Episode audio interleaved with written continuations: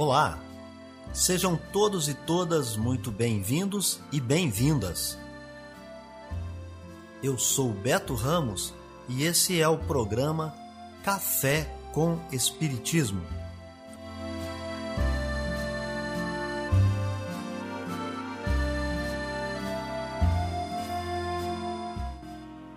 Um programa diário que aborda temas da filosofia, de conhecimentos gerais e de espiritismo.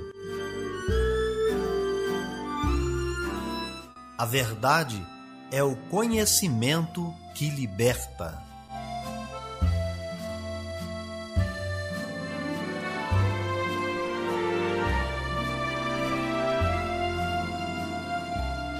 Chegando a mais um fim de semana, hoje é sexta-feira e está no ar Café com Espiritismo. Notícias, informações, dicas importantes e mensagens você acompanha só aqui no Café com Espiritismo.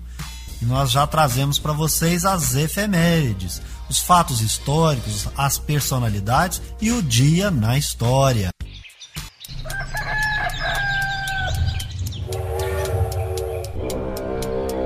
Dia na história. O dia 8 de outubro é a data que marca o nascimento do compositor Louis Vierne. 8 de outubro é o Dia Nacional de Doação do Cordão Umbilical, uma comemoração criada pela Lei 13309 de 6 de julho de 2016. O objetivo é estimular a doação por meio da coleta de sangue do cordão umbilical e da placenta feita logo após o parto com o consentimento da mãe. 8 de outubro é o Dia do Nordestino, criado em homenagem ao centenário do nascimento de Patativa do Assaré. 8 de outubro é o Dia da Preservação do Patrimônio Cultural do Estado do Rio de Janeiro. Notícias do Brasil e do mundo é aqui no Café com Jornal. Os aeroportos da Infraero devem movimentar aproximadamente 700 mil viajantes neste feriado prolongado de 12 de outubro, um crescimento de 62% em relação ao mesmo período do ano passado. São cerca de 5.500 voos previstos, 48% a mais do que em 2020. Só os aeroportos de Congonhas em São Paulo e Santos Dumont no Rio de Janeiro devem movimentar juntos em torno de 320 mil passageiros. Os dias de maior fluxo nos 37 aeroportos da estatal devem ser esta sexta-feira, com quase 150 mil viajantes, e a próxima quarta-feira, dia 13, com 140 mil. Com o avanço da vacinação e a queda nos números da pandemia, os brasileiros estão voltando a viajar. Em São Paulo, cerca de 440 mil pessoas devem passar pelos terminais rodoviários da capital entre os dias 8 e 13 de outubro. No Distrito Federal, 37 mil passageiros devem embarcar e desembarcar no terminal rodoviário interestadual.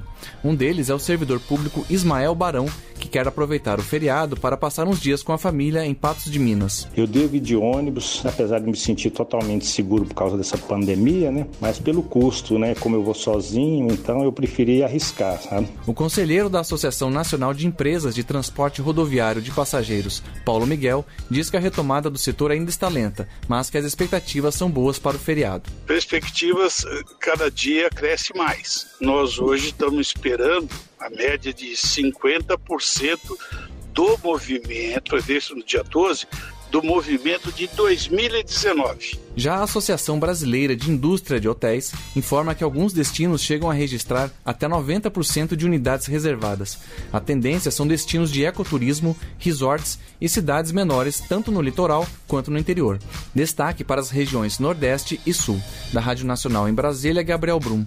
A Federação Internacional de Natação irá apresentar uma série de recomendações estratégicas que foram projetadas para modernizar a organização durante o Congresso da FINA, que deve acontecer no início do Campeonato Mundial de Natação FINA e Festival Aquático em Abu Dhabi, de 16 a 21 de dezembro deste ano. O Comitê de Reforma da FINA trouxe mudanças que irão revisar a governança, comunicação, marketing, igualdade de gênero, eventos, proteção do atleta, medicina do esporte e desenvolvimento do esporte do corpo diretivo. A iniciativa levará as seis disciplinas da FINA: natação, polo aquático, mergulho, mergulho em altura, águas abertas e natação artística para uma nova era. Mais de 70 pessoas trabalharão em suas modalidades para o desenvolvimento da natação brasileira, visando tanto a participação nos Jogos Olímpicos de Paris quanto nas demais edições olímpicas. Com esse objetivo, a Confederação Brasileira de Desportos Aquáticos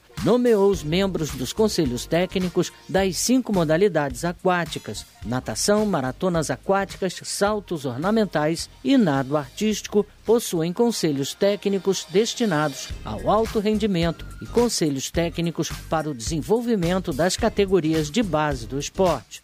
A novidade para os conselhos técnicos para o novo ciclo será a presença de atletas. Eles participarão das decisões das suas modalidades. A Confederação Brasileira de Desportos de Deficientes Visuais divulgou a tabela completa dos jogos do Campeonato Brasileiro de Futebol de 5, Série A 2021. O evento contará com a participação de 12 equipes, com o início da disputa marcada para o dia 25, com término no dia 31. O torneio acontecerá no Centro de Treinamento Paralímpico em São Paulo. Da Rádio Nacional do Rio de Janeiro, Astrid Nick.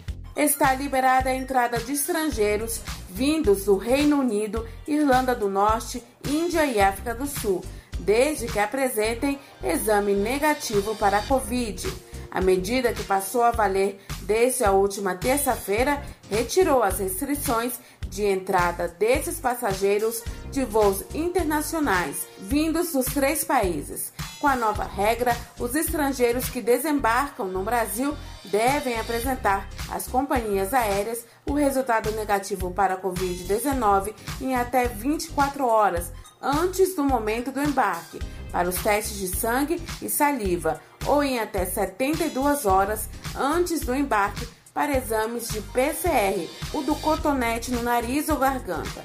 Não será exigido cartão de comprovante de vacina contra a Covid.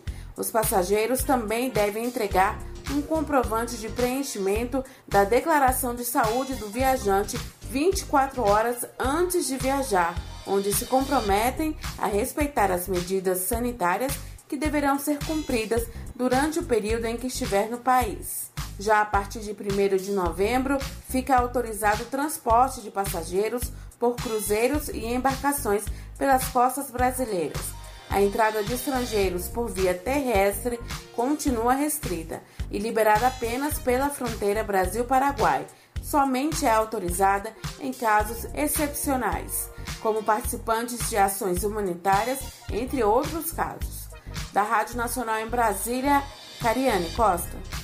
Segundo dados do Instituto Brasileiro de Geografia e Estatística, IBGE, o número de idosos ativos no mercado de trabalho vem aumentando. Esse grupo representava 5,9% em 2012. Já em 2018, já eram 7,2%, o que retrata em média 7 milhões de brasileiros idosos trabalhando no país. A psicóloga e professora Crícia Cruz comenta sobre a inserção dos idosos no mercado mercado. A gente vai ver hoje as pessoas acima de 60 anos como pessoas muito produtivas, muito lúcidas, ativas na sociedade e, consequentemente, muito produtivas, com uma carga de experiência vasta que pode ser uma contribuição muito grande para as empresas, para o espaço de trabalho. Então, ao invés de a gente compreender aquela pessoa ah, que vai envelhecendo e eu vou pensando, ah, é, o velho ele é obsoleto, o velho, né, é aquele que tem aqueles valores antigos, a gente tem uma nova velhice velhice, né? Uma velhice muito ativa, uma velhice atenada às novas tecnologias, às novas construções. Para Ivaneide Silva, apesar da maioridade, continuar trabalhando e optar por começar uma graduação foi crucial para manter uma vida ativa na rotina. Não é difícil conciliar o meus estudo com o meu trabalho, porque a nossa sociedade diz assim: o idoso não é idoso, é a melhor idade. Então, para a sociedade, o idoso já não vale mais nada. Então, para mim, que já tenho 69 anos, eu não tenho nenhuma dificuldade. O recrutamento e contratação de funcionários idosos ainda avança de forma lenta no mercado de trabalho. Porém, há vantagens como a experiência de quem já ultrapassou os 60 anos. É o que reforça a Crícia Cruz, psicóloga e professora. E esses novos aprendizados viriam somados a toda uma carga de experiência, né? Não só de vida, como de própria atuação mesmo no mercado de trabalho. Então é poder pensar essa população, essa nova população que envelhece como uma população produtiva sim e que pode contribuir de forma significativa no mercado de trabalho. Pamela Gomes, Rede Cultura de Rádio.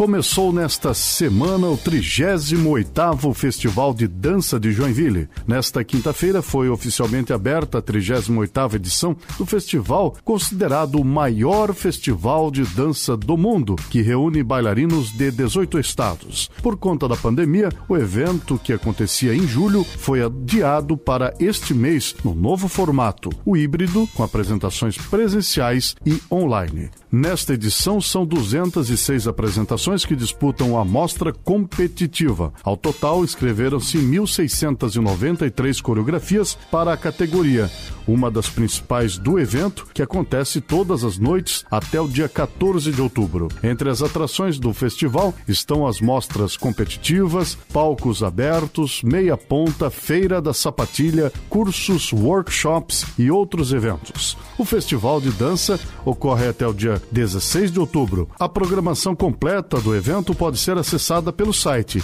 festivaldedancadejoinville.com.br. Da Rádio Joinville Cultural FM de Joinville, Santa Catarina, Paulo Martini. Viver bem. Dicas de como conviver harmoniosamente em todas as fases da vida. Para você que busca sua melhora individual, temos dicas de esportes, alimentação saudável, leitura edificante, hábitos espíritas e profissões. Viva bem e favoreça sua saúde física, mental e espiritual. A nossa dica do Viver Bem de hoje é leitura edificante. E nós trazemos uma vez mais Allan Kardec, que vai esclarecer que para termos noções básicas introdutórias do Espiritismo é preciso estudar o Livro dos Médiuns, um guia para aqueles que querem se entregar à prática das manifestações, porque lhes dá conhecimento dos meios próprios para se pôr em condições necessárias a se comunicar com os espíritos.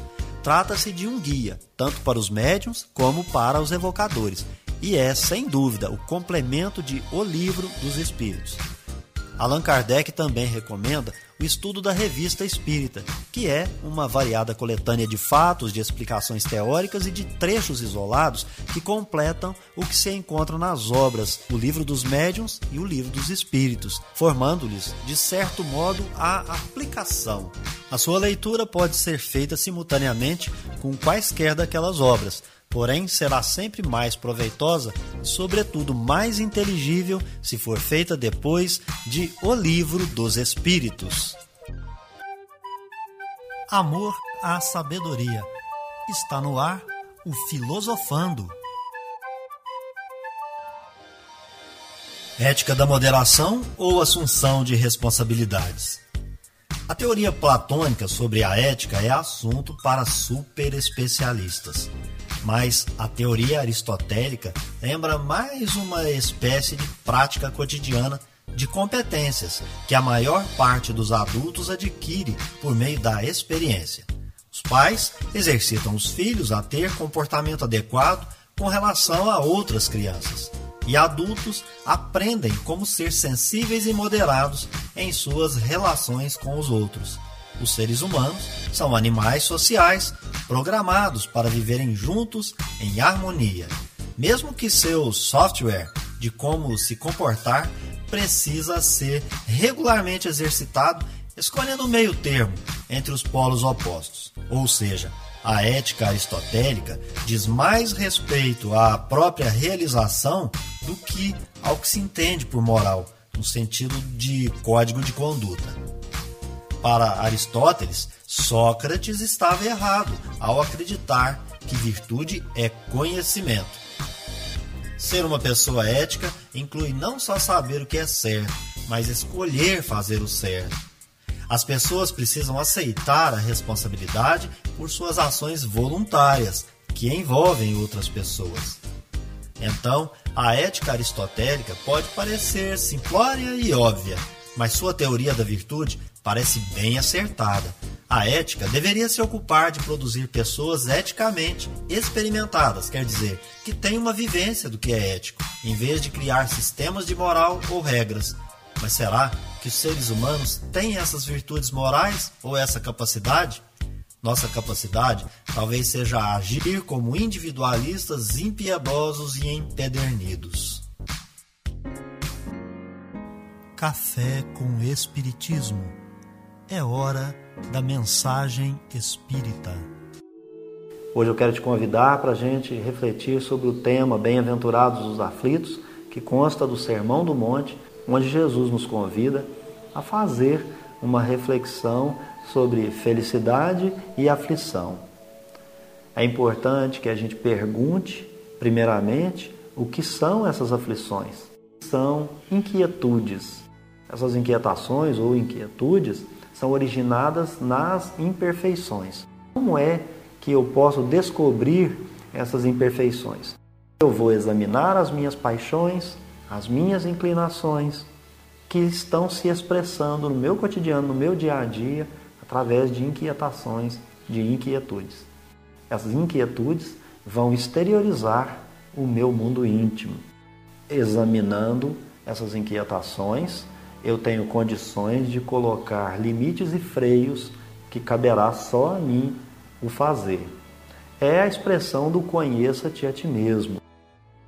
Porque é necessário lembrar que as aflições que eu não domino tornam-se tempestades emotivas é o desgoverno, o descontrole, a própria loucura que nos faz retornar a um estado de barbárie, a um comportamento primitivo.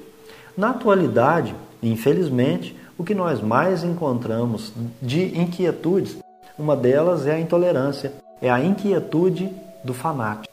É aquele que não vê, não ouve e não fala. Ele não vê senão aquilo que ele deseja ver. Ele não ouve senão o próprio discurso. E ele também não fala em outra coisa senão das próprias intolerâncias. O intolerante ou fanático, ele traz em si a aflição que afeta vários campos: o campo doméstico, o campo profissional, o campo do sentimento e o campo do raciocínio. Essas expressões desse fanatismo vai ocorrer na política, na religião e entre pessoas, inclusive no âmbito, como dito, doméstico. E esse tipo de aflição, exteriorizado por outras pessoas, vai nos trazer uma obrigação, que é sermos tolerantes. Porque quanto mais eu dou vazão às pequenas aflições, mais elas vão me prejudicar no futuro. E é o dia a dia que vai me permitir exercitar autocontrole. E alcançando o autocontrole, é lógico que o meu prêmio vai ser uma paz interior, uma paz de espírito e também o amor. Mas nós não podemos confundir as, essas questões. Há uma grande diferença em ser bonzinho e em ser bondoso. O tolerante precisa ter equilíbrio é necessário lembrar da questão 13 de O Livro dos Espíritos, que nos diz que Deus é soberanamente justo e soberanamente bom. Que justiça e amor sempre devem estar equilibradas, porque tolerância indiscriminada, ela se torna desordem. E nós, como criaturas, somos limitados. A gente só pode ajudar por algum tempo, por um tempo. Chega a um determinado momento que, se você quiser tolerar, você vai ultrapassar uma barreira que ela não é muito boa. A gente, às vezes, é, é, é instado a ter que fazer algum acordo com o mal. O tolerante não faz acordo com o mal. O tolerante, ele auxilia, mas ele não faz acordo com aqueles que já têm conhecimento. Esse conhecimento trazido pelo Consolador pela terceira revelação. Não dá para ver um espírita intolerante, mas nós vamos auxiliá-lo, nós vamos tolerá-lo e nós vamos até certo ponto para não transigir com a maldade e para não transigir em matéria espiritual. E não há tolerância sem coerência. Eu preciso ser coerente com valores, eu preciso ser coerente com a mensagem que eu quero passar, eu preciso ser coerente com o meu discurso, com as minhas ações. Eu preciso sim ser tolerante, mas eu não posso transigir com a maldade. Como eu sou um espírito milenar, eu venho há algum tempo conseguindo um patrimônio E aí eu tenho as experiências reencarnatórias para externar esse patrimônio e colocá-lo à prova, inclusive para mudar de faixa vibratória, para é, sair de um grau evolutivo e ir para um grau acima. Como testes, nós vamos ter, por exemplo, quem vem para ser testado na caridade, ele vai encontrar ao seu redor muita ingratidão.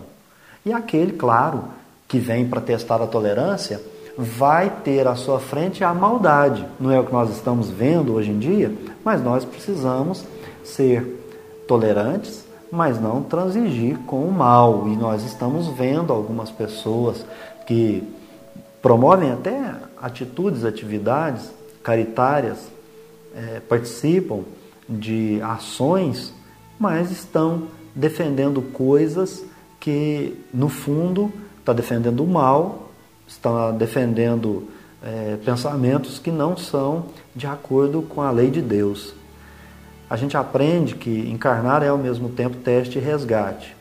E, óbvio, dentro desses testes e dentro do resgate que eu vou promover, eu vou encontrar pela minha frente as paixões que vão me inquietar e vão provocar situações para que eu controle as emoções. E nós estamos vendo descontrolados, desgovernados, pessoas à beira da loucura. É necessário sempre estar lembrando que eu vou ter boas paixões, que me faz crescer, e vou ter más paixões. Como é que eu vou diferenciar uma da outra? As boas paixões, elas vão me permitir conhecer a mim mesmo e tomar posse e comandar os meus próprios sentimentos, porque elas se expressam em sentimentos. Por outro lado, elas se tornam más paixões quando passam a ser tempestades emotivas, porque as minhas ideias passam a ser mais importantes do que pessoas. E isso é, é, é, algo que nós precisamos vigiar muito. Isso não pode acontecer, porque nós estamos muito mais próximo do primitivo do que da razão. A gente começou no processo de desenvolver a razão, mas nós ainda não dominamos a razão propriamente dita. Se eu passo por esses estágios, eu vou controlar as minhas aflições menores, vou evitar as maiores e vou ter um resultado, como a gente já mencionou aqui, de paz, de tranquilidade e de amor. Consequência disso, felicidade, bem-aventurança. E é por isso que Jesus nos ensinou: bem-aventurados os aflitos. É isso então, pessoal. Se inscreva no nosso canal, deixe sua impressão em comentário. Um forte abraço e até o próximo Café com Espiritismo. Fui! Este foi o nosso programa Café com Espiritismo. Um oferecimento de Instituto Revelare se inscreva em nosso canal, acione o sino das notificações e se torne membro para apoiar os projetos. Nós nos encontramos no próximo episódio.